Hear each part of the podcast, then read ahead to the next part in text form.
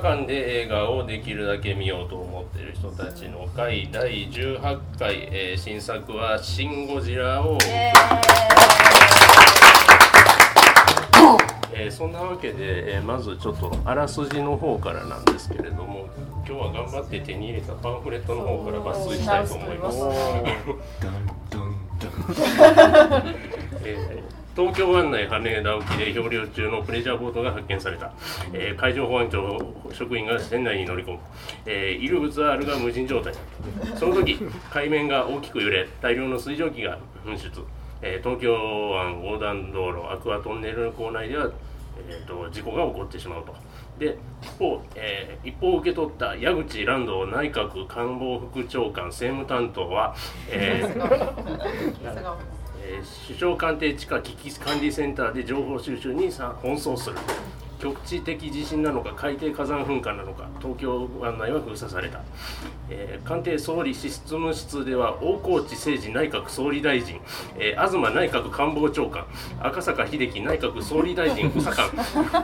えー国家安全保障担当たちが閣僚が対策を協議する、えー海中に熱源が確認されるため海底火山または大規模熱水噴出口の限界に傾くが矢口は巨大な生物の存在を推測する。早口で早口でえー水蒸気源は浮島沖海上で唐突に収束した。それもつかの間海面から巨大な尻尾が現れる。騒然とする閣僚たち、えー、矢口の巨大生物存在説が立証された、えー政府が対処の方法の検討を開始する、えー巨大生物は水蒸気を吹き上げながら船舶、えー橋梁を破壊し飲み川を、えー遡上していく、えー、と小頭ひろみ環境省、えー自然環境局。野生生物課長補佐。は廃魚のような足の存在を推測し上陸の可能性もあると話すが重要されない。官邸では大河内が緊急記者会見を開き巨大不明生物の上陸の可能性を否定した。その時巨大不明生物は蒲田に上陸。人々がパニックに陥る中障害物を壊しながら蛇行と後ろ足で移動していく。艦隊へは対策に翻弄され緊急災害対策本部が設定された、えー巨大不明生物は品川方面へと進行していく。どうなるんでしょうね。どうなるんやろ。ね。というお待たせしました。ちょっと読みたかった早口で言うからね、はいこれはまあ、そんやっぱりなところでですね、滑舌。はい、滑舌。最悪やったと。思います。はい、えー、ここで、舌でやったらはい。えー、映画とお酒のコーナーでございます。このコーナーはチーズワインバー、ミモリとなのんちゃんが新作課題映画にちなんだお酒を私、ゴジラ王子に飲んでもらって感想を聞くコーナーです。ということで、はい。さあ、シン・ゴジラ、どんなお酒なんでしょうか、今日は？やっぱりあのゴジラってはい。今ほらこう今ちょっと V ええー、と今日今日流れてるのは BGV は？あのギャラス版の。そうそうあそう。ーえっ、とレジェンダリー版。あ2014の。剣渡辺のやつ。のゴジラ無駄なでこれもすごいね成績良かったじゃないですか、なんかその逆ほんで反対にまだ逆輸入されて、っていうことでここではいお願いします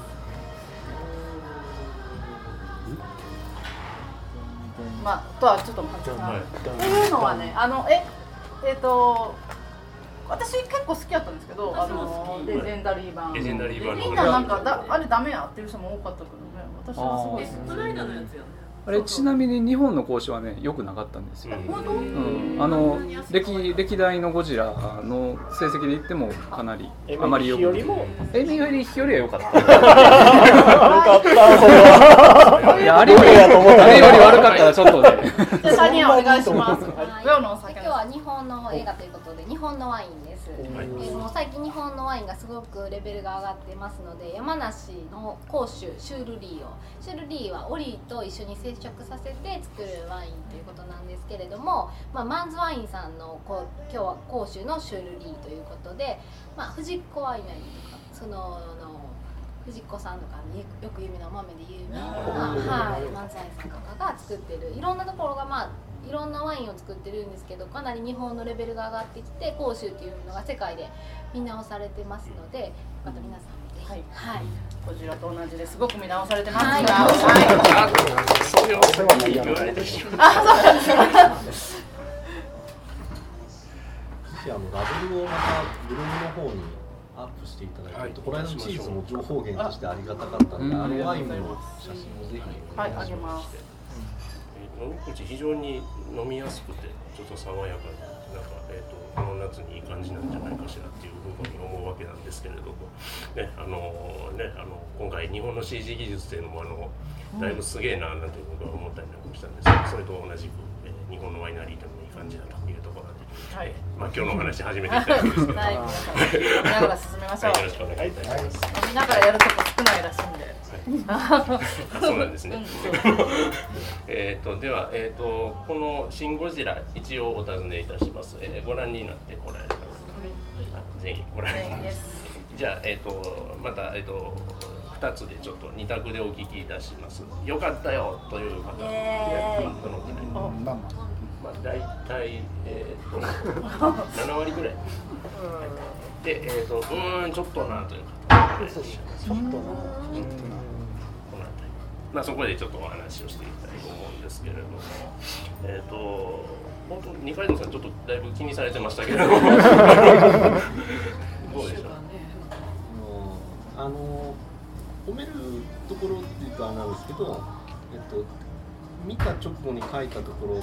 だけで言うとあのタイトルの出し方が気に入ったのと僕は生まれて初めてエイリンのマークがど真ん中に来る映画を初めてあれが面白かった。あああいう使い方っていうのは面白いなと思ったのとあと「終わり」っていう字がちゃんと出るっていうのがあゴジラっていう。バーン、バーンね。ね、ええまあ真ん中のとこはまあいいです。あれ？のエイリーのマークについて言うとあの人の映画でエイリーのマークが周り上の方から落ちてきてポンポンポンくるくるくるくるって回ってどっかに消えていくっていうのもやってましたえの今のでそれそれはあの安野さんあの昔の「エヴァンゲリオン」でねあの完全にエイリンコケにしてましたから。そうですよね。あ、そういう意味で、あれは。ああいやまあまあだ。からまあエイリンマークとにかくいじるのが好きなんです、エヴァンゲリオンの歯とかでも確かど真ん中にくるくるくるって出てきた気がしますけれども、はい、なんか、あのゼーレのマークと同じように。多分エヴァンゲリオンっていう言葉を僕とかエヴァっていう名前を多分連発すると思いますけどそうなっちゃうでしょう。はい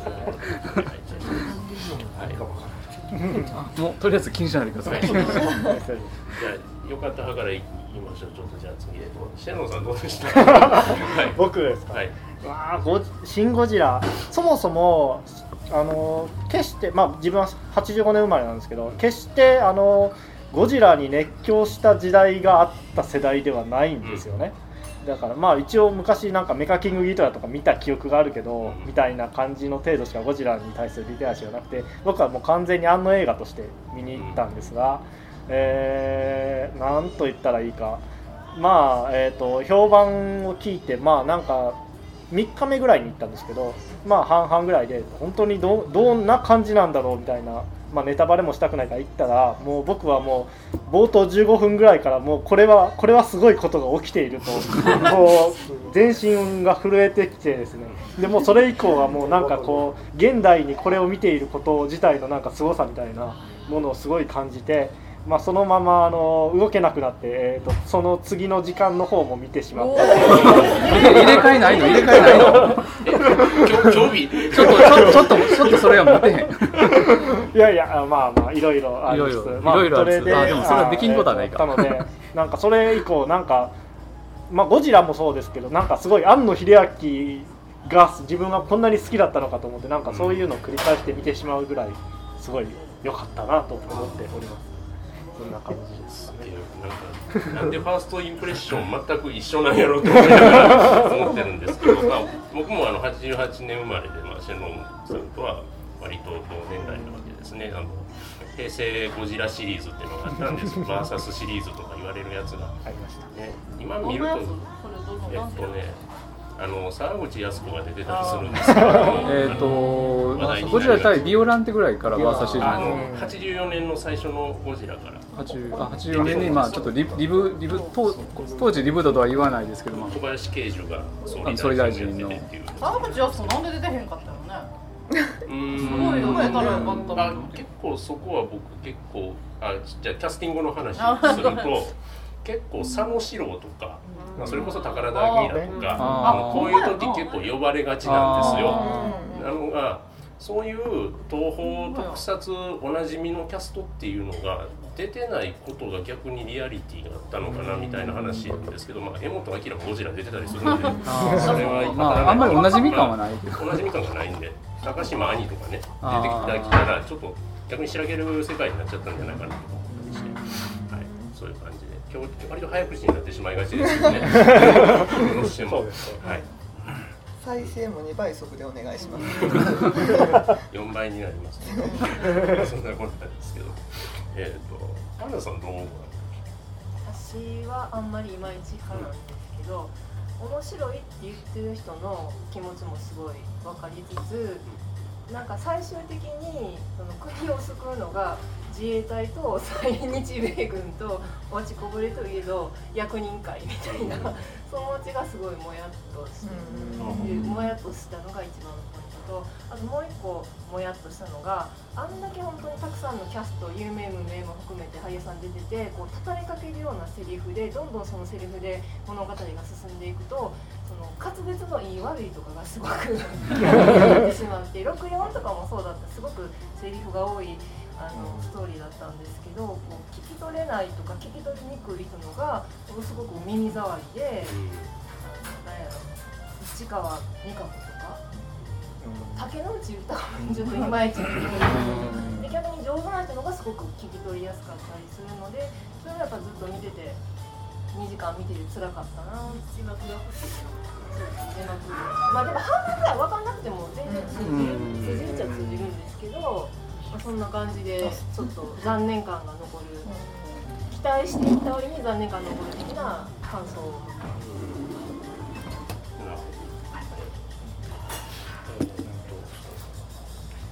フセリフ回しとかどうでしたかね。あれが良かったけどうん石原さんね。いやいやなんかなんか処理できないほどの情報量が画面に溢れてる感が良かった。私全く予備知識がなない状態で見たんですけど正直もう15分ぐらい経った時はもうすでにストーリーについていけてなかった。いけてなかったんだけどなんか知らんなんかすげえ怒涛の勢いで物事が進んでるはずなのに何も進んでないところもあり聞き取れないセリフ膨大な積み残しを残しながら何か事態は進行してるっていうあのあれがこうなんていうんですかね昨今のコンテンツの希薄化の対極をいくこう濃密な映像体験をありがとうっていう感じであれがあるからもう一回見る値打ちもあるしなんやろ映画館で見るっていう体験のこうなんかすごいいいところをこう見せてくれたありがとうっていう思った。映像体験。そうそうよかった。すごい面白かった積もる話もあると思うんですけどここでリックさんのお話。あのそうですね。とりあえずまあえっ、とまあひょっとしたらいまいちだっていう中にはちょっと今パンダさん言わはったみたいに結構面白いって聞いて行ってみて行ってみたらみたいなのはあったんですよね。あの僕はあのお葬式行くつもりで行ってましたんで。ゴジラ本当に。でい行ってでなんかちょっとねその直前ぐらいに映像英国の映像とか見てたらとりあえず人が出てないゴジラのとこだけ見てたら案外に出れるかもなみたいな気分でっていうぐらいのレベルで出てたんですけど。で行ってたらあれやったんですよ。うん。あの今のシェンロン君ねこう最初に船が出てきたとこから始まったらもうあとは怒涛のあの3秒ぐらいでどんどんカットが変わっていってあの 5秒単位でセリフがこう シーンが変わっていくっていうあれで。でまあまあ、あのあのタイミングとあのレイアウトっていうのはもう完全にもう、まあ、エヴァンゲリオン以来からのもうもうあんもうあもう庵野秀明の何者でもないっていうかあのあんなに庵庵野秀明してた庵野秀明ってほんまに十何年ぶり ぐらいですよ本当に、うん、久しぶりに来たっていうのが来てで変なお葬式やったえーいや いやいや全然葬式じゃなかったです。葬式じゃなかったです。復活祭やったそうそう復活祭でした。そうそう。そうです。ででほんまにあのもうちょっと話と一気に飛ばしますけどね。あのえーとまあ、そのそれ見ながらだって進んでいくのみんなこれ絶対もう一回見るとかもう絶対もう出たらなんか、えー、とパッケージ出たら買うとかって思い思いながらでで、まあ、夜になって、まあ、ゴジラがこう東京の真ん中にやってきてあのこうだんだんこう背中がね紫色に光ってきて放射能火炎吐きますよね。うん。でこうガーッとこう火を吹いてこう街にこの火がもう広がった瞬間にもうなんかもうもう死んでもいいって。いや本当に。もうあのあのでで思ってでなんかもうねあれ見た瞬間にねあの僕もねあの今、えーと、生まれ年で85年とか88年って言ってた2人より全然上なんですけどでも僕らが僕が僕が生まれたというか物心とした時やっぱりゴジラっていうのはなんか怪獣の王様でなんかすごい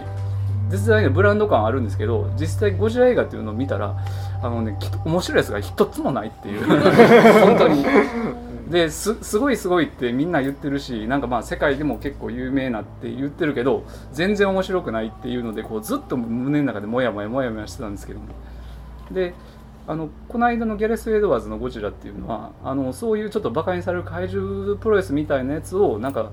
あのちょっとこうあのグレードの高い映像でやることによってなんかちゃんとエンターテインメントにあの割と割とみんなが見るようなエンターテインメントしてっていうところでもちょっとこうあの救済された感じがあったんですけど今回のそのゴジラでもう完全になんていうんですかね。あのもうまあなんかよくよくわかるんですけどこう救われたっていう。そうそう。そうそうそう。っていう感じででもあとあのでまあ火炎を吹いてであのでその火炎火炎というか、まあ、プロトンビームになってあのナウシカの巨神兵が 吹くようなビームですけど、はい、あれになってもう街中をなぎ払ってこう銀銀座のあのあれ和光？和光。百貨店やと思うんですけどあれガーってもう真っ二つに切って爆発した瞬間にもうこの絵がもうこっからとクソでももう もうもうなんかこのこの映画のためにやったらもうなんかもうなんか何ですか、ね、世界中を敵にましても自分で戦うぐらいのなんかもうすごいテンションになったってここで1800円とあとポップコーン分も十分回収ですよね。いやいやもうなんかなんかもうその僕の何十年かのそのゴジラに対するなんかこうモヤモヤとした ものが全てこうあの消化されたっていう。まあというというわけでまあ、あの他にも話もあるんですけど、まあ、まあ、あのあの僕を救ってくれたゴジラ、はい、ありがとうございます。そういうそういう感じでした。いやだ素敵。すみませんすみませんすみません。ちょっと気持ち悪くてすみません。同世代としてやっぱ水を浴びせたいのは、この状況はもう20年前にやったでしょって。今告白してるのはもう20年前の話今同じこと言うてるんです。もうやってることも一緒。出てきたのは実際巨神兵ですよ。実際ね。初めのボートあれ昔の80年ゴジラでしょ、うん、その後は世界日本一長いえ？日本あ日本の一番日本一番長い日をそのままやっている、あんのやっぱりオリジナルはないよなっていう、こうオリジナルはないけどやっぱあるやつを完全にもう一回リメイクで作り直してオリジナルを超えてくるっていう、ちょっと個人的にはそれはもう認めたくないって実際今回音もあの初代のゴジラの音を完コピ1回完コピしたけどわざわざモノラル使うとか、そう今回音響設計も自分でやってるし、だからそういうとこすごいなとは思うんだけどあれを俺はもろ手を挙げて素晴らしい映画とは言いたくないっていうか、やっぱあのすごいんだけど。この程度かっていう。もうだほんまに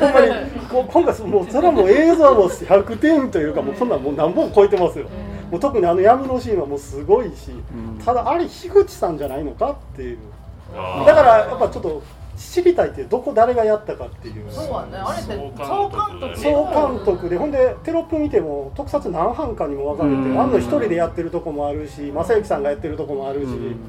だからもうそれが土地の方が気になって映画ね。もよこが何したんかすごい知りたいです。あ、あそれはね。あれやってた。あの彼女のキャラクターのアニメが出てた。あれだけいやわからないですけど他にもあると思う。何回も出てた。ちょうどあのいつも来てくれてるリリアンさんからですね、あの感想のすっげえ長い かなり濃いの来ているんであの要所要所その話出てくることに紹介しようと思ってたんですけどちょうどあの安野もよこさんあの安野安野秀明監督の奥さんですね。あの名字の書き方の字は違うんですけどあのおちびさんっていうあの、あれって朝日新聞。でいいんですか？あのの連載漫画のやつのキャラがちょろっと出てると。あのテレビ。テレビの東京の。テレ東だけやっとるみたいなところのパロディみたいな。エディオンのあの定員が一人だけで、ああそうかあのほとんどニュースやってる中あの落水さんが金魚かなんかとこうああそうか。あーテレ東だけいつも平常運行っていうあれのあの。パロディを。ね、あの面白いですよね。ああいうことがあっても出社しないといけない人がいると。いうところにもちみさんも出てましたよということですね。うん。ねあの確かにスタッフロールとかいろいろ見てて、あのねあのこういこういそう泉谷しげるが出てたんえー、ですよ。どこに出てたん？どこに出てた？んスタッフロールのなんか特別協力みたいなところに泉谷しげるの名前があったのえって思って。考えつくとしたら塚本慎也のビジュアルの参考とかそういうあれ？でもでも泉谷しげるなんか特別協力とかじゃなくて単に同性同単単に同性同盟のスタッフがいたっていうじゃない。ね。あの泉谷しげるさんではないいやなんかいやちょっと僕もねそのスタッフロール暗記してないんですけどなんかいやいやいやそうそういやそんなん用意してないんですけどでもなんかあ同姓同名かって思ったようなたまにいるんですよそういうこうスタッフが多いとその CG とかなんとかって言って。だからそのああそうですか。じゃあやっぱりそうか。一体何をしはったんやろうと。あ今シェンロンが探してくれて野村萬斎の名前あります野村萬斎はキャストの最後野村萬斎はゴジラ。あめっちゃすり足ですねゴジラね。そうですね。つま先立ちの。あのさ一番最初のなんか幼幼虫みたいな時あるじゃない、はい。あれもあれも野村萬斎 いやーどうやろ気になるわそれ。な確かにね確そかに気になれは「ホりますね。ビットの冒険」でカンバーバッチが四つ足でドラゴンをやってたみたいな。ことに。なってたんでしょうかでも最初の幼虫がもうほんまキモくあれが最になるのがすごいショックであれが最あれが最高あれはがツイッターで通称鎌田君って呼ばれてる。蒲田に上陸したから蒲田ゴジラになるとはさ、思わへん。まさか思わんかったから、うん。そこはちょっと私の中ではえっと思ったわけだけど、背びれはゴジラだったけど、うん。なんかいつものようにあれが悪者でゴジラそうそう。が助けに行ってくれるんやととかん。か戦うとか。さ俺もそれは思う。あのそれこそあのギャレス版みたいな感じで最初に違う怪獣出てきたんかなと思って。最初そう思ってこの流れはあかんって思ってこれやんのと思ったけどオタクは全員警戒するのに。世代で見てたゴジラがゴジラはもうすでにいいもんで人類の味方やったから、それを先導見せられてなんじゃこれと思ってた世界なのにこれと戦うんかとか思ったけど、それが可愛げ全くなかったし、そう。そこがキモいよね。そうなんよ。あのキモさが最高やったあれでできた時にこれはおもろいとか思って、あのねあの鳴き声とも何ともつかあのボエーっていう。最初赤いさ気持ち悪いもん出すやん出すやん。あれあれもあれも最高やなと思っていやよかったよかったよかった知識がないからもう間違いなくゴジラと認識してある。でもゴジラの体は知ってる。よ普通の知ってるけどあ手がまだ出てないな急に立ち上がった時にここに手がここに手があって何それ。あれにはめっちゃウケた。でも最後まで足がちっちゃくしまやちっちゃくてちょっとうん悲しかった、あのメイドね。うんそうあの目。ねあの死んだ魚みたいな。そうそうそうでもうちの鳥もあんな目して あのエラの漢字はあの深海のラブカっていうサメが参考になってるらしくですね。これパンフレットにも載ってるんです。けどそうなんやですね。あの目はウツボですね。どう見てもね。うちも来たとかって思ってたんですけど、サメでもなんか歌舞伎とか文楽とかでなんか変な怪物みたいなあー。ああいうのよく出てくるやん。みたいな感じがすごいしたん。ん。なんかちょっと和物のなんかなんかそういうちょっとわけがわからん得体知れないものみたいな。そこからの流れでもう最後萬斎さんともしれないですね。どっちがどっちが。緊迫してやってるねうん、いずれちょっとあのメイキングとかもちょっと見たいですけど、その辺はね。大きくなったとこしかね。やってなかったあの尻尾 1, 万円超えの G アート・オブ・シン・ゴジラとか出るらしいんで、はい、そうですね。それを見ると多分詳細な 交番表みたいな。これこれますこれますこれますよそれ嫌がってん。のよそれ買いますよ映画は思んないけど映画は素晴らしい。映画は思んない。でも1万円かけて OK なんや。映像としては素晴らしい。そうそうそうそがどうできているのか。どこが特撮でどこが CG でどこ合わせててとか、それ誰がやっててとかも全部気になる。あの一部ちょっとビルの感じの組み合わせとかはちょっと YouTube にも公式で上がってたりはするんでまた機会があれば見ていただきたいと思うんですけど。のぶちゃんに石原さとみのことを聞そう石原さとみもなん。かすごいみん叩かれてたやんでも私は超面白かったんですけど、のねえっ、と歌謡後半パターソンそうそう。そうどう皆さんどうですか？お嫌い？ギャギャグやなと そうなんかあれはなんかそのもうこう緊迫した中にあの彼女が出てくることでなんかコメディリリーフみたいなところもあるしあとなんかこのよく吉本新喜劇に出てくる外人みたいな。ああいうなんかベタなそういうあのヘレンさん的なそういうところを。あんた見てたでしょヘレンさいやもうほんま僕もそう。思ってて、昔のゴジラに出てきた日記外国人が日本語を喋るじゃないですか。あれを今度逆にしてるのちゃうかなと思ってたんですだからそのリアリティがないのがいいと思ってまさにねあのシェンロン君が言ってたあのキングギドラに出てくるんですよ。あのその外国人が未来人が外国人なんですけど英語を喋る？そんな売れてる役者さんでもない人を使うからもうセリフがひどいひどいっていうのがありましたというのがあったんですけど。ジャック・ウィルソンが出てるのもありますね。ああそれそれいつでしたっけきそれこそ90年ぐらいでしたっけえーっとね、もっと後かな、うん、ありましたよ。うん、日外国人っていうか、日じゃないんだけど、ファイナルローズにはトム・フライが出てましたあの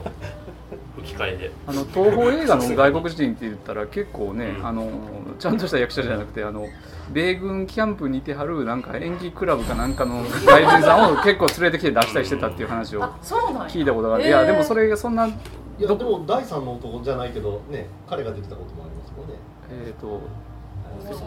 じゃない違う、ごめん。第三の男って言うと間違いないけど。えビえーだから、えっとラスタンブリンが出たりししましたよね。ラスタンブリンとか。あとあと誰やろ。女性ことあ女性こと出てましたっけ？井戸ゼロ大作戦ね。あ そっか。えっとね、じゃあちょっと石原さとみに話を戻すとですね、あの以前ちょっとご参加いただいたテニスライターのアキさんからもちょっと考察が届いてまして、えっとあのアスカ・ラングレーじゃないかとか、なんていうかもう安野さんの病兵だから安野作品だと分かってみる以上付き合わなしゃあない。虚構と現実の狭間でもどちらかというとゴジラ側の住人と。で作品における虚実の橋渡し役安野さんが好きな言葉を使うのは写的なキャラでしょうかということでいただいてますけども確かにアスカっぽいなみたいなこと。はエヴァ見てる人間は思ったりするわけなんですけども、うん、ザラはどこっつって、うん。い。や孫さんもちょっと言ってみたここで。ですかここでちょっとね、やっそれはぱりね、僕じゃないからちょちょっとあんまりね、ゴジラって言ったらどうしてもね、子供の頃にね、あの宮古昆布しゃくりながら東宝東映の映画館で見た。セットになってるのがなんか若大将やったと。あその時代なんでね、で今回見てねやっぱり。え、ということはどの辺からですか？ゴジラはいゴジラの逆襲のはずはないですよね。でゴジラ最初から見てます。もう29年前からですか？え？29年前から？いやロだから白僕ごめんなさい。もう58ですえかだから全然ちゃう？だから多分ね最初から最初の方しか見てないと。映画館でで多分ね夏休みとかあんなにお母ちゃんに放り込まれてでそのまま弟と2人で見とったっていうそんなんや。だからね断片的な記憶がある。でその後のゴジラは全然見てないです逆に言ったら。うん。まあだから今回まあ面白かったしすごくストーリー的に別にどうなんかっていうのはあるんだけどまああのさっきパンダさん言ってあったみたいにその解決するのがまあまあ結局民間のその殺素剤殺殺虫剤じゃないわ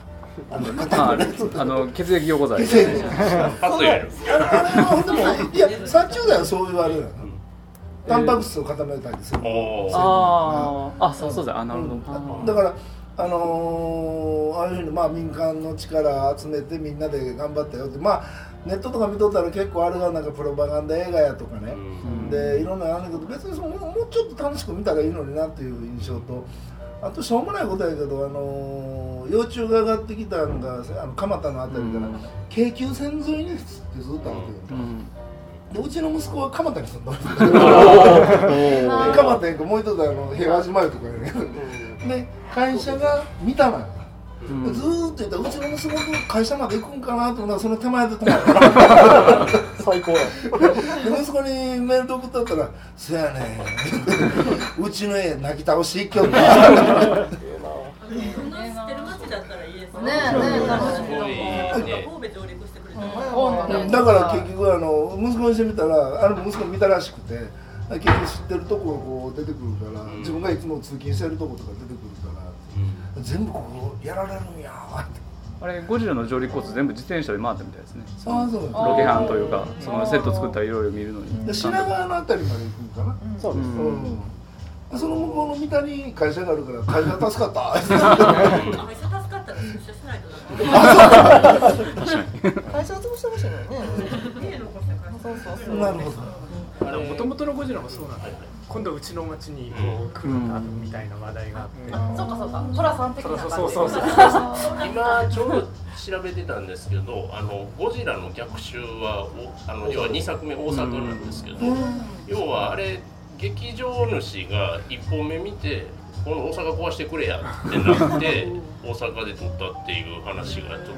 と出てて。あつぶらやつぶらやさんが要はその特撮部分はやってる何やください白あ先ほどの。うちの近所とか僕大阪中之島あたりなんですけど。あの映画でボコボコになってますんで。でもうすゴジラ対ビオランテでもボコボコにされてるんで2回大阪は上陸してました2回ですか？はい。実はなんかもっとすみませんやられてるようなうん気がす。る案外やられてなかったですゴモラが壊したりしてましたけどね大阪城。あそうゴモラが印象的なんですよね。それ今のウルトラマンですでも潰してほしい気になるよね。あれいいなと思って東京の人さ いやでも今回ゴジラでかすぎるんでちょっとねあの大概の建物そうそう通天閣とか大阪城じゃちょっと小さすぎるんですよ。いろいろ考えてたんですよ。だから大阪来た時にどれでどうやって倒したらいいんかなとか。梅田しかな安倍のハルカスでぶん殴るしかないのかなとか。ちょっと知名度がなすかんなんか関西の人しか。淀川に沿って上がってきて梅田で上陸する。どうやってぶつけたらいいのかあーなるほど反対側からも来たよ在来在来線爆弾西西梅田と東梅田はちょっと遠いから。遠いからどうすんのかな。新幹線が。どっちがもう西目だでどっちが東目だか分からなくてムカつくっていうゴジラが。そういうじゃねそれをシネリーブで見るシネリブで見るシネリブルでどつくとかね。あ どつくそれは何のダメージも。いや最後こかしたらいい。あそうわかりますけどね。なんか最後の尻尾は何か意味してたああ。れは何かこう何かが発生してるみたいな。うん。だからあれはだから続編への含みみたいなものと思っといてもらったらいいんじゃないかなと思いますけど。それで私もまあヒロさんとちょっと似たような感じなんですけど、はあのあの庵野監督代表作いうか、うん。すごい映画だなというまあ彼にしか撮れないすごい映画であのファンサービスもすごい細かく考えてよく作ってある、は初見の人のファンにももう皆さん楽しく見れるように作ってある、ででやっぱりあの彼の魅力という私が持ってる一つの大きい魅力いうのは大きいものを動かす時の演出とか迫力がすごいなと毎回、うん。まあ、私「エヴァンゲリオン」も全部見とって、でリアルタイムで全部あの映画も見たんですけど毎回そういう時はすごいなと思って見てるんですよ。でそういう意味ではやっぱり劇場で見てすごい良かったと思うし、まあ、すごい体験をするというね本当に皆さん劇場で生きてみたらいいかなと思うんですけどただやっぱりでやっぱりこう面白いそういう面白い映画だし今年の中でも特筆で目立つ映画だと思うんですけどじゃあ自分が庵野監督どう思うかみたいなところに思うわけですよ。やっぱりさっきおっしゃったように彼リミックスの人なんだなっていうのが、でリミックスすごいこう天才的にお上手にやって、代表作として自分の原案ではない「ゴジラ」というところでやっぱ代表作だなと思ったんですよ。なのでじゃあそのリミックス感っていうか彼の芯って何なのみたいな。要するに映画全部が彼がすごい燃えたもの、俺の大好きなもの燃えたものかっこいいものをかっこよく見せたいみたいなものでできてると思うんですよ。でそれ自体はすごいこうああと思うんですけどでそういうなんか萌えだけでカーってできとってコアの内観っていうのは私が好きかこうって言われるとまああえてこう安野監督の映画のことのセリフを引用させていただきますと気持ち悪いという。そういうここ私のコアのところでそういうところが思うんですよ。彼はすごい才能あるし面白い映画作る。じゃあ私で個人としてはどう思うかっていうとそれが残るんですよ。だってで彼がまた新作作ったら見に行きます。からどういうアンビバレンスな感じですよね。いや本当本当そうでやっぱ反応が何もないんです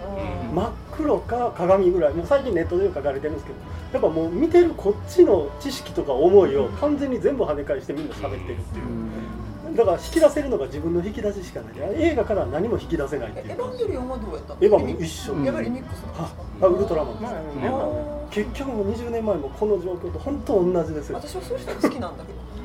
それはダメなんだよ、まあ、コアなファン僕はダメオリジンがないとダメまあ、こじこじらせてる話というけど、まあ、あのこじで言ったらもうそんなことはもうこっちも100も承知やから。100も承知やから。100も承知やから。100も承知やから。もう100も承知でいやどうせ同じことしかできへん。あの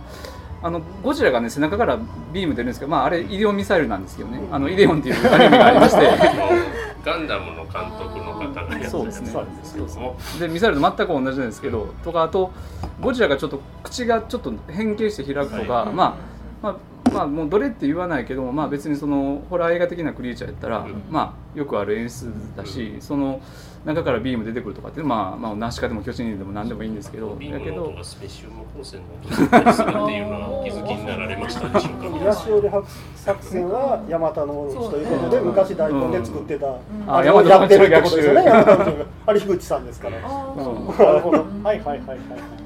まあ、ただゴジラであれをやるとは誰も思いつかなかったし、まあ面白いしっていうか、まあ、そんなことやらやりませんよね。ゴジラゴジラに巨神兵と同じことさせるかってまあ誰普通そう言われたらしないです。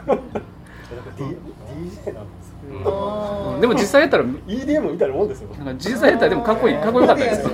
いやただただ。いや反応する。安野はでもあのね結構安野自身のすごい悪い悪い癖というか。っていうのがあっててかものすごい中身がないっていうけど結構ね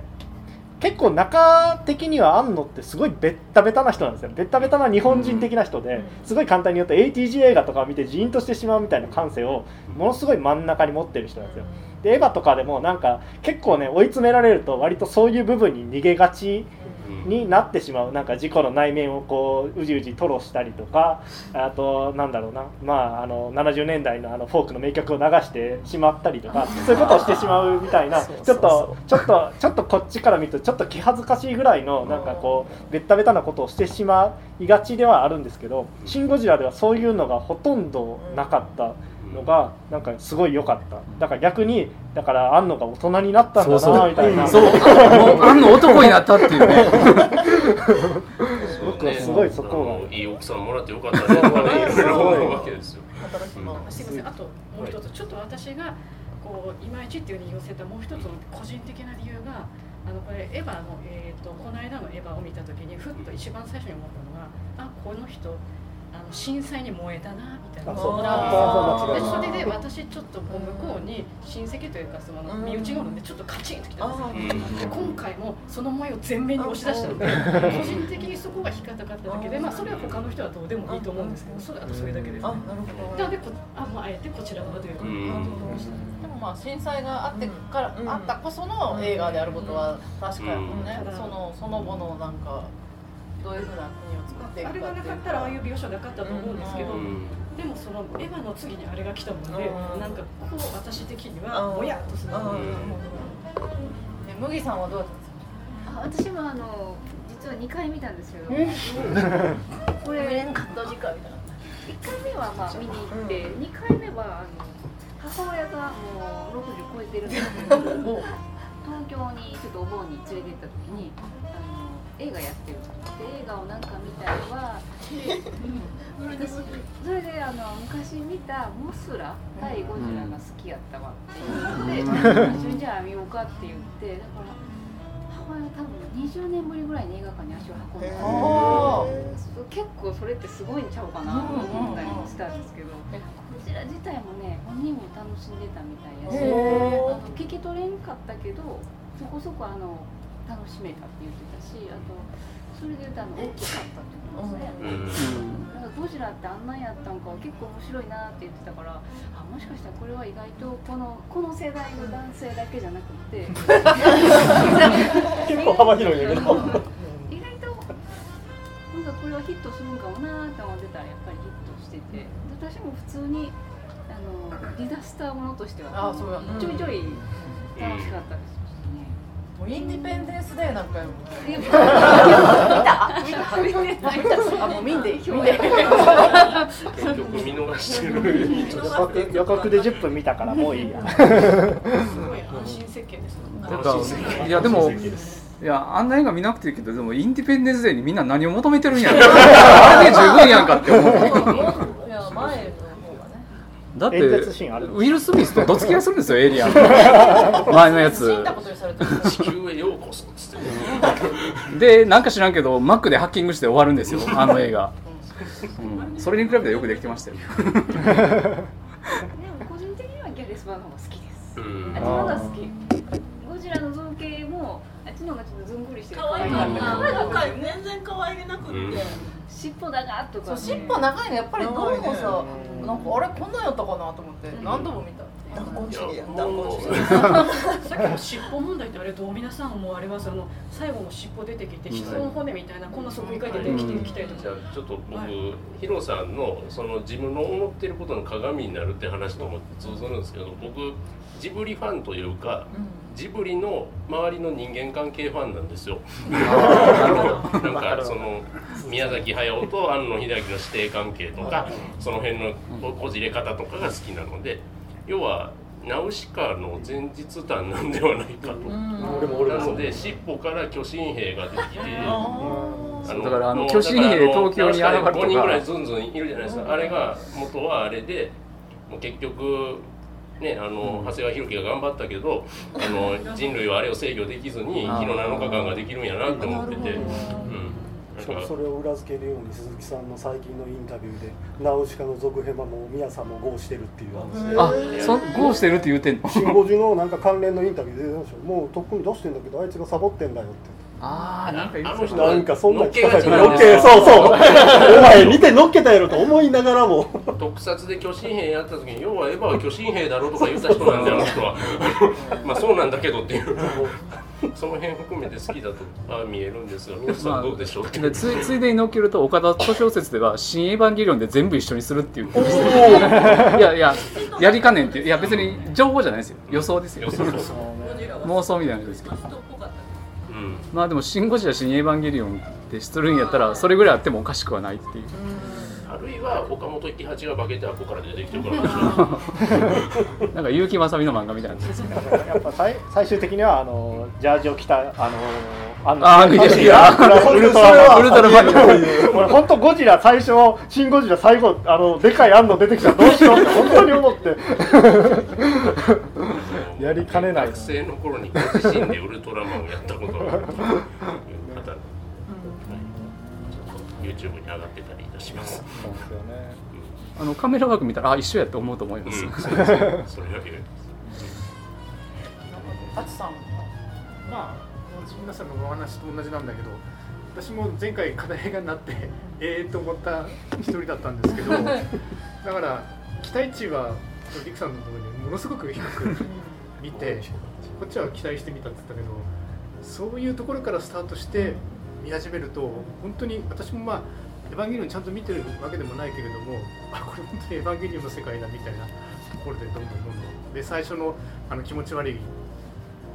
一回ね最初に出てきたやつもあれも首都って言えば首都の詩みたいな感じがしておーってだんだんね。で石原さとみのことも最初予告編見てこれも随分言われたけどあのめっちゃ笑ってあのゴジラの発音がひどすぎるっていう問題もね。でもあのキャラクターっていうのはさっきも出てたけどアスカをそのままなんか大きくしたようなやっぱりその安野さん好みの女性キャラクターの一人かなっていうところがあって。で一番良かったのはなんか本当にこうあんまりこうベタベタなドラマドラマしてない。ね、家族とかさ、こう恋愛とかさ、ありますよね。なんか途中で子供を助けに行くとか途中でチューしたりとかそういうのありがち日本の平成の特撮はちょっとオカルトが混ざってたんですよ。ああそうそう。なんかす何かっていうとオカルトが出てくるっていう。超自然的な。やつね。ゴジラとゴジラと心を通わせるあのあのガメラですら結局元気玉出してオカルトに行きましたからね切なかったのが良かったそういうのを排して、まあ、彼女はダメだったけどそういうこうそれに対処する人たちのこう群像劇っていうところでずっと最後まで押し切ったっていうところはで最後その行血なんだっけあの行血系みたいなところで、あれでっていうのもこれも全然予想しないような展開で、ね、そう裏切らないから傾向とう。んでもあの辺はすごいファンタジーですけどねなんかねだって一番あのボケ方じゃなかったらねそうそう。そうそう。そうそもそもなんでなんで線路の上にいるのそうそう。そうそれそれもあるしなんでうまいこと東京駅で止まるそれじゃあおしめよう。と。いやでもまあ本当にもう。一つまあそのゴジラの存在自体がね放射能っていう。ところがあって、で単に街を破壊するだけではなくてもうそういう環境破壊みたいなそういう肖像そうなんかね象徴みたいなものになっていて。であそこはまあ東京がまたなくなりでさっきの今話したそれから第三東京とかあるとか、あっちのまたそういう世界観にまたつながっていくのかなみたいなところがゴジラがあそこにずっと立たななんですね。そうですね。撤去できないですよね。続編どうするのかな。ね動く でしょ動くんじゃん。あんの以外には取れないやろうし。そうやね。そうやねちょっと当て外れたと思うけどほどよく当たってくれりゃよかったのにみたいな。ね。あんなあんなもん作ってそこっとこう。次は手口さんでってわけにもいかんやろうしまあでもアニメも次決まりましたね。ローチでしかも すいません。なんかあのアニメとかそっち方面のオタクの人しかわからない名詞ばっかりが飛び交ってますけどすいません。こっちの世界観で初めてやるんでしょうね。でしょうねきっとね。東京オリンピックの時に動き出すみたいなのが私ちょっとああちょっとそれは狙ってるかもしれないですね。ちょっとねオリンピックにぶつけるのは。僕続編見たいとしたらこの後の選挙戦のドラマが見たいです。あーねそっちね。ゴジラ関係なく。そっちそっちのね会議の方ねでもうなんかなんやかんやあなんか野党の邪魔とかもあったけどなんか結局今の与党が勝って万歳やってたらゴジラがギャーン泣いて終わりみたいな、そんなん見その時一歩アメリカではみたいな。大統領が。大統領選にトランプみたいなおっさんと一緒に相手にやってるみたいなねやつを見たいなみたいな。あとまあ震災後っていうかねなんかあれですけどあのゴジラの周りはやっぱり放射能がまあ微弱と微弱っていうか強くないとはいえやるからって言ってこう自衛隊の人がこうあの時間計りながらあと何分何分って言ってで1ミリシーベルトとかって言いながらっていうのがみんなあれ見てたらもうシチュエーションが意味が分かってしまう日本人っていうなかなかそれもねなんというか、海外に今から持っていくんでしょ？うんうん、そうそうそう。ねなんかフィリどうなるんかな？向こうでも。フィリピンね。フィリピン版の予告とか YouTube にも上がってるみたいです、あのめっちゃネタバレしてますけど、え英語？タガログ語？ああ英語や英語じゃないですかね多分、受けるのかな？海外で。海外で受けるあれ最後ね、まあ、結局その自衛隊のミサイルやどうのこうのっていうのはあんまり効果がない最終的にあの血液を保剤か、はいはい。そうですね。民間あれはどどどう取る？なんかこうあこうまあもちろんそうやねんけど生物で、うん。有機物で、有機物っていうことがみんな前提の上でこう考えてるからね。だからその謎の生物やねんけど一応有機物っていう。そうですね、器物ですが表記硬すぎますよでもあれってあれなんですよね。ベントで放射の原発が震災の時にあの爆発してあの長いホースでみんなであー冷却水あれが象徴だから、うん。特にそういうまあ、まあ、仕組み的には本当に原発の、冷やしたやつとあのでちょっと見てて思ったんですけど「あのアキラっていうね漫画というかアニメとかっていうのがあるんですけどあれはその、えーとまあ、軍かなんかの実験で超能力化の実験でこうあのいろいろそこ超能力を強化してたらなんかとんでもない能力なんか破壊力というかなんかこう人人間の意志とか全く通じないようななんかその破壊のち力みたいな。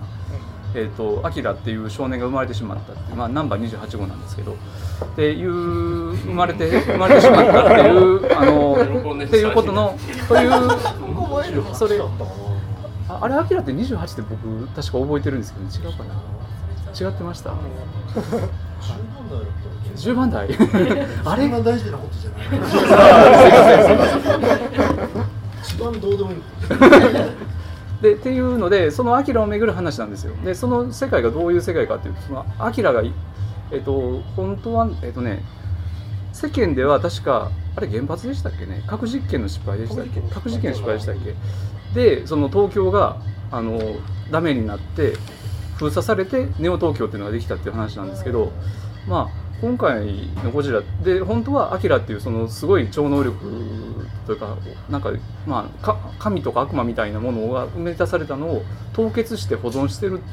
元の時に保存してるっていうそのアキラを巡る話なんですけどまあシチュエーション的にね今のこのゴジラが凍ってしまったあの状況って本当に全く同じやしあとちなみにゴジラがこう出てきた後になんかあの神だと言ってみたり倒せと言ってみたりっていうのは、なんかまあアキラの劇中でもそのアキラが神様になったりわけのわからん宗教が出てきたりみたいな描写もあるんですけど、このアキアキラのなんでしょうね、まあ、先見性っていうのはおかしいけど、かフォーマットをうまいこと頂いただいてるのかちょっとそれは分かんないですけどあと逆に言うとアキラっていうのは結構原子力の象徴やったんかなみたいなのもあったりしてちょっとアキラという作品を逆になん今見直すみたい見直したいなみたいなそういうところもありましたね。28分で正解でございますあ正解でした。ありがとうございました。ありがとうございます。大事なことやそうそうそう。あの金金田も出てくるし、まあまあまあまあそうそうそう。どうでもいい話でした。でもあと二階堂さんの思いもやっぱ聞きたいなんかいろいろなあのあの封印して最後に。なんかあのテテンション高いのがあって喋ってましたけど、ちょっとこう冷や水をちょっとへ肝 が熱い語ってるから。ちょっと冷や水をバーッとこうかけるようなもうこう一発。好きに好きに。のしてさんになんか後でなんかマウントそうな発言しそうな気がするんですけど、あのうーんとヒロさんが言ってくださったのが一番もうズバリで、あの映像最高映画最低っていうことですね。だから映画って何っていう話なんですよ。だからそこがそのえっと皆さんがって多分日本中そうなんだと思うんだけど、みんなが何を評価してるのかっていうのがとっても問題で、うん、あのあの監督の、えーまあ世界観が好きっていう人あんまりいまいち乗れないわっていう人いろいろいらっしゃるでその特撮がすごいっていうことを言う人がいる。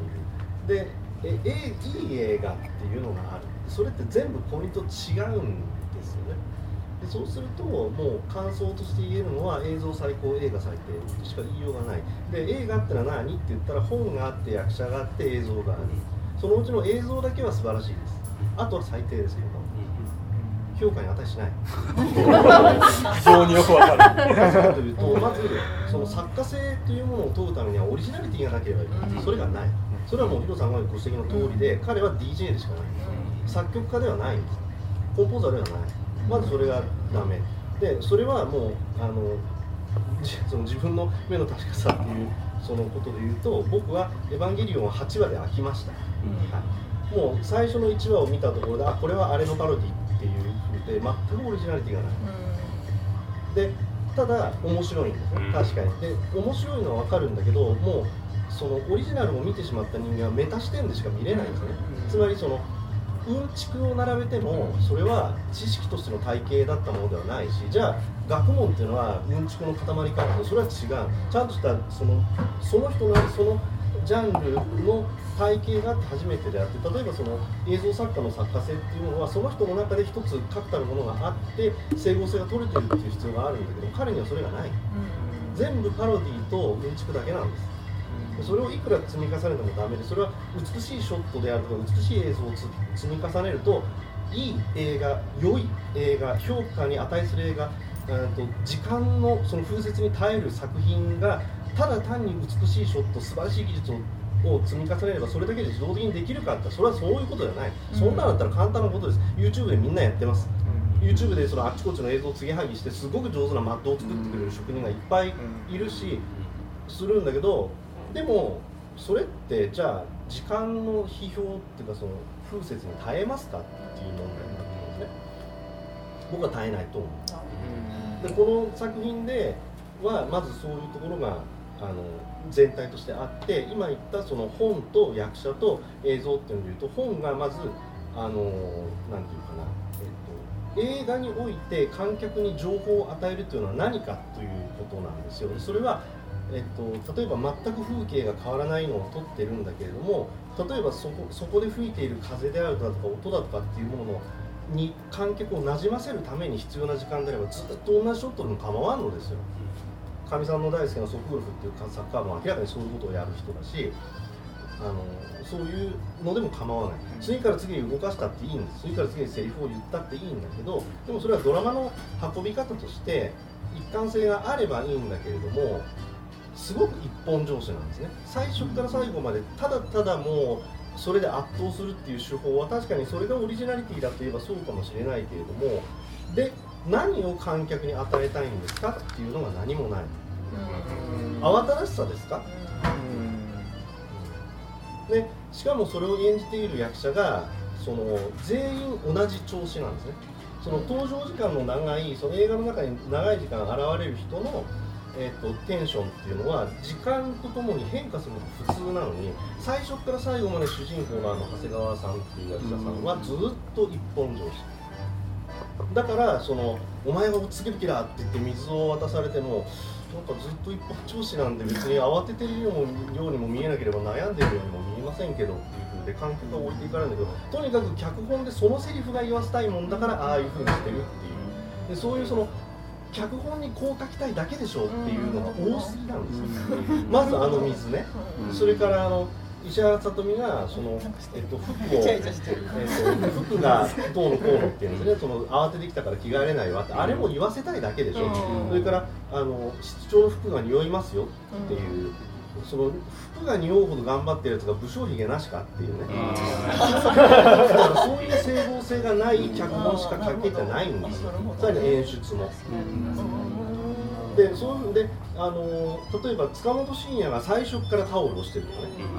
途中からタオルをするようになったとかあいつがだんだんひげが多くなったっていうような、そういうその時間の経過をその思わせるような演出が一切ないのに、突然匂うって言われたって分かんねえななるほどなるほど、はいはい、だからそういうあとあの国村淳がさすがの存在感で、うん、あのあんまりカット数的には出てこないんだけど、とても存在感が。でいいなと思ってると仕事ですからこれ仕事ですかっていうセリフ入れたいだけだよね君たちっていうね本当にだからそういうのが唐突なんですよ。唐突でもいいから入れるとうんちくの好きな人は喜ぶんですよ、でもうんちく積み重ねたって脚本として全体の整合性だとかここでだれるここで、えーと、緊張させるっていうようなドラマ剣の手順を踏んでくれないと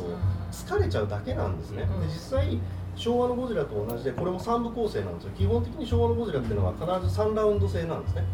ゴジラが登場するまで街を壊すゴジラを倒すっていう序波級の三段論法で来るんだけどこの映画もそうなんですよ。そうなんだけど間の部分で例えば「だれる」だとか「どうのこうの」ってことを入れないでずっと同じ一本上司の脚本書いちゃってるもんだから確かに映像と情報量で圧倒されることは圧倒されるんだけど、あのそこに何かだったら逆にワンラウンドでいいんですよ。もう完全デスマッチでずっと同じでゴジラが暴れ続ける方がよっぽど整合性は取れてるんだけどそういうのもない。でそういうふうで、まあ、であの、えっと、本のことはそういうふうでテンションが同じで全然っていうで役者についてはあの確かにあんだけたくさんの人を出すのはなかなか大変なんだろうなとは思うんですけど全員一本上司の演技しかしてない。でその石原成菓さんのその英語はどうのこうのっていうのはちょっと脇に置いといたとしてもあれも結局そういうキャラクターを出したかっただけだよね感が強すぎる、いっそずっと英語喋ってるんだったらその方がいいのに。でしかもその唐突にセリフで「おばあちゃんが」とかって言い出す。だからそのウエット色を引っ込めたいってのは分かるんだけど結局セリフで入ってんじゃん。っていうだからその辺でしかもそれがまた同じ一本上司女性だからそのちゃんと化粧してるのかもしれないけれども片や匂うほどやってるはずなのにっていう。その辺もおかしいまあそういうおかしいあれがおかしいこれがおかしいっていうようなことを言い出すとあのー結局同じ罠にはまってしまってつまりそのディティールだけに来れば面白い映画ができるっていう勘違いをそのままお金をかけるとこうなるっていうはあ、見てるさ最中からそういう感想なんですか、見てる最中からそうなんよ。いや、まあ困ったことにこう20年前に同じ批判もあって同じのがあって結局エヴァは20年生きてるっていうこの なんかもどかしさっていうか俺も当時映画見てて全く同じことを思って最後2話以外は何も評価してないんやけど結局20年間評価高いしでもなんかゴジラも。受けてることに対する苛立ちがあるって感じいや多分ね一周したんですよだから。うん。そういやほんまにそんな感じ。一周したから変なクソ映画って世の中に溢れてるじゃないですか、溢れててでもこれがすごい受けてるっていうのにあもう煮えくり返るみたいな感じが。見えくり返るって言いながらエヴァの結局ブルーレイ買ってるみたいな。結局なんか負けてるみたいな。まあまあでもねもう過去30年ぐらいのゴジラ映画でもう一番面白い映画なのは間違いないんですよ。そこが問題。所詮所詮その程度しかできへんのかって言いながら。それ以降っていうとねやっぱこれになっちゃうのかな、29年版でとどめを最初に刺しちゃってますからね。僕はずっと悪くな面白い全然話ができなかったんですけどあの最初のやつと比較で言うとね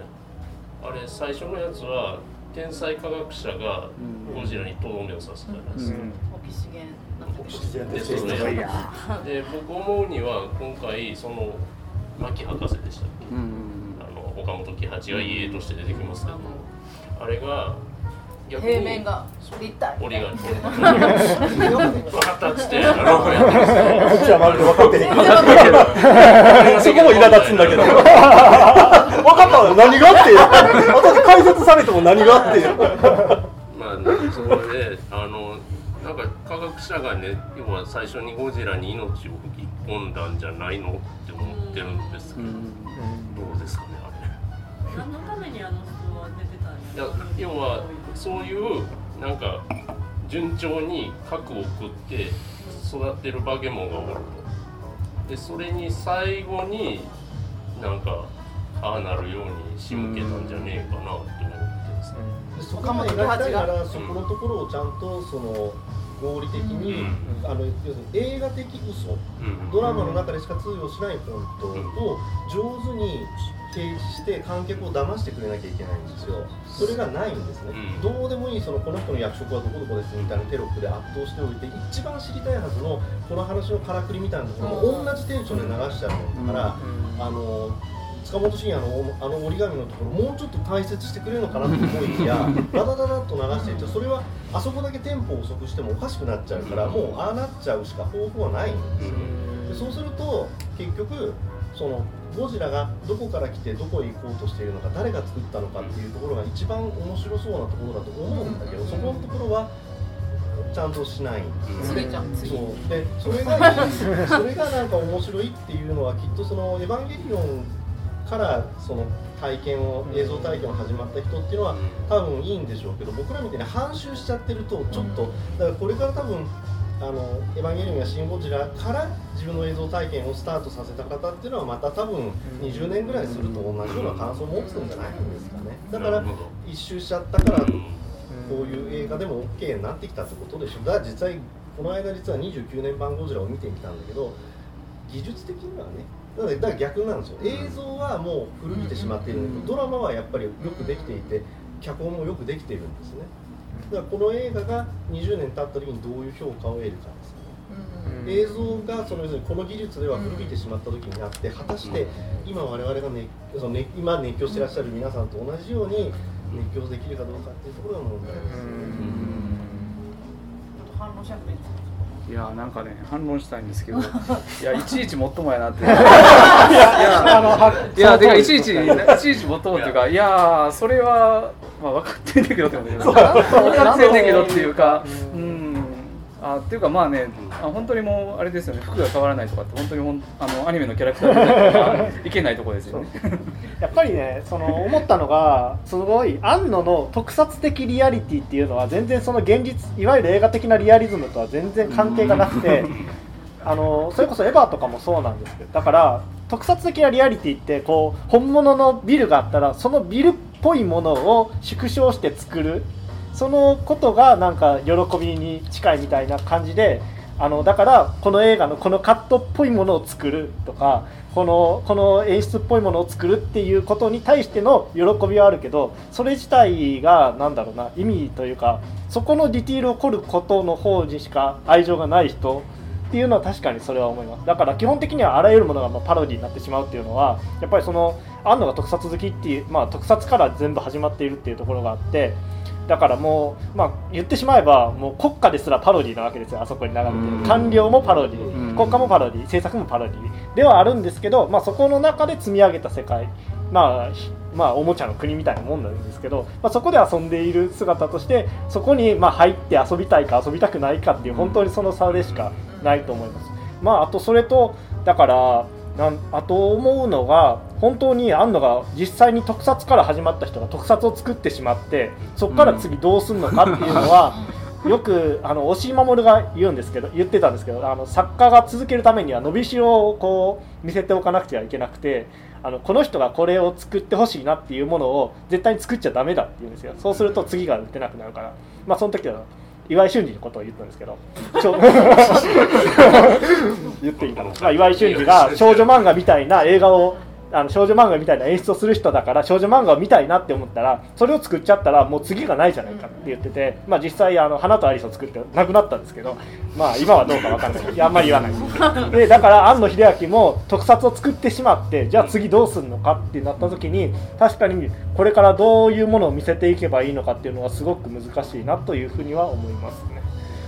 まあ完成度は高いです。まあ花とアリスだって完成度は高かったわけですけど。この次エヴァはまあ新しく作るんでしょうけど、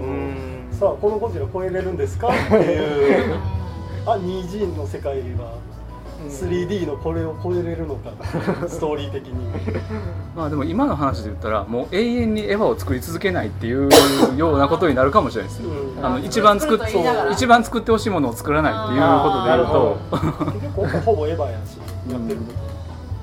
いやでも20年経ってあのあのエヴァの時はまあ狭いアニメの世界からちょっとだけこうなんかわかんないですけど、ね、当時の若者ぐらいみたいなんでしたけどまあ割と大向こうまで届くようなものになったからやっぱり20年経っただけのことはあるなっていう なんかそいやそんなこと喜んでいてていいのかって言われるかもしれないんですけど。でも僕慎吾さんとおじいさんはこう20年前のあの熱狂が今やってきて羨ましいなって。このムーブメント乗っ取ってほしいなって。あの時のこのみんな熱に浮かされた 最初のゴジラが今日今回ねまた話に出てくるように新ゴジラがまた20年後新しいゴジラができた時に出てくるかってことなんですよ。あの84年のゴジラの話誰もしてないじゃないですか今日あの最後に変なブルース調のようなところに流れるやつなんですけどあの秘伝で聞いてみてほしいんですけどあれは。あれで、うん、そういうところの問いかけなんじゃないかなとは思いました。初めて見た84年まあそんなところでですねしたことないですか、みんな。いいですか？あいいですか？でもちょっと、さらに追加で、はいあのいまいち惜しかったなっていう一つのあれとして、それこそリミックスもそう。リミックスなんですけど、えっ、とちょっと音楽が個人的にいまいちだなっていうところがあって、まあえっ、とまあほ使い回しているところはいいんですけど、こう官僚たちが巻き返しだっていう時にこうまああの会議室で有名なダンダンダンの上にギターが乗っかるえっ、とアレンジのシーンがあるんですけど。あれあの曲があんまりかっこよくない、んであの、まあ、あれ多分アレンジしてるのは直角さんという、まあえー、とスマップとかのアレンジで今有名な人なんですけれどもシェイクとかのダイナマイトとかの、まあ、あの時期のスマップをやってたことで有名な人なんですけどなんかねあれがすごく惜しくてもしあそこで本当にめちゃくちゃこうそれこそゴジラに匹敵するようなまあ、えー、とあれに近いのといえば、えーとまあ、地上の星とかなんですけど、まあ、地上の星もティンパニーから始まりますけどね、まあ、それは置いといて、だからあれに、あれに、あれぐらいの曲をなんか、ドンと押しておけば、それこそなんだろうな、これからの日本がこう盛り上がっていく時のための BGM になり得た音楽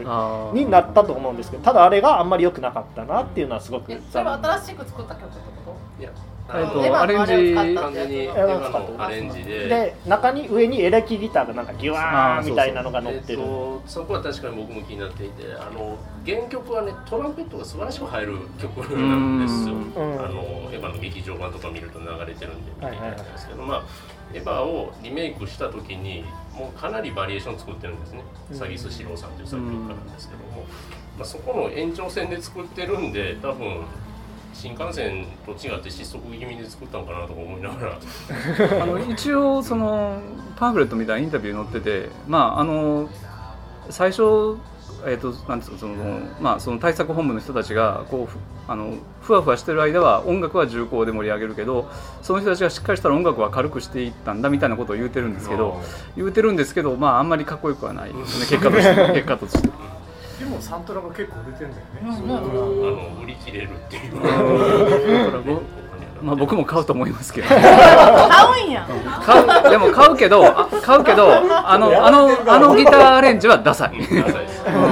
僕が欲しいのはあのあの夜のシーンのあの曲が聴きたいんです僕は。最後のエンドロールのダダダダってやつ。あわかります？太鼓が。太鼓があとちょっと言い残したことで言うと、ごめんなさい、ごめんなさい、ごめんなさい、すいません。いやいや、いや、これ、これ、これで多分終わりです。えっ、と、一応ね、あ、明るく終わってる感じで、スクラップビ、スクラップビルドで、なんか立ち直るみたいなこと言うんですけど、あれは日本は一回ダメにならないと。あの、あの、よくなるわけがないって言ってるっていうことで、あの、これもイデオンのうちで、バカは死ななきゃ治らないっていう映画だったんですけど。あ、おんやっぱりおん、やっぱりイデオンなんやっていう。はい、以上です。他ないですか？言い残したことないですか？なんでシーンなんですかゴジラあ。教えてください。教えてください。うん、は誰もはっきり説明してないですよね。いろいろ取れるっていうことじゃないそういろいろ取れるってことでカタカナにした紙とか新しいのとか。新しい。誠の。多分あの新エヴァンゲリオンが公開された暁には全て明らかになる。お楽しみに。じゃあじゃあ2ができたらまた見に行きましょうねできないと思うけど できない派。できない派。あやめといた方がやめといた方がいいはい。でもね東宝さんがどう思う？でも尻尾がそう新選挙戦は見ます新選挙戦は見ます新選挙戦 Hulu とかでやればいいね、はい、よろしくお願いいたします今忘れたんですけど、はいオープニングと東宝のマークかっこよかったあれあれあれあれ一瞬劇場でおって言っちゃった東つ出るあの東宝映画作品はあれはごめんなさいね。もともとスタンダードのシネスコサイズのやつを作り直したそうです。はい失礼しました。もうないですかもうないですかもうございませんかございませんかはいということでえーっと新作はシンゴジラでございました。ありがとうございます。まだで言われたら朝まででも喋れます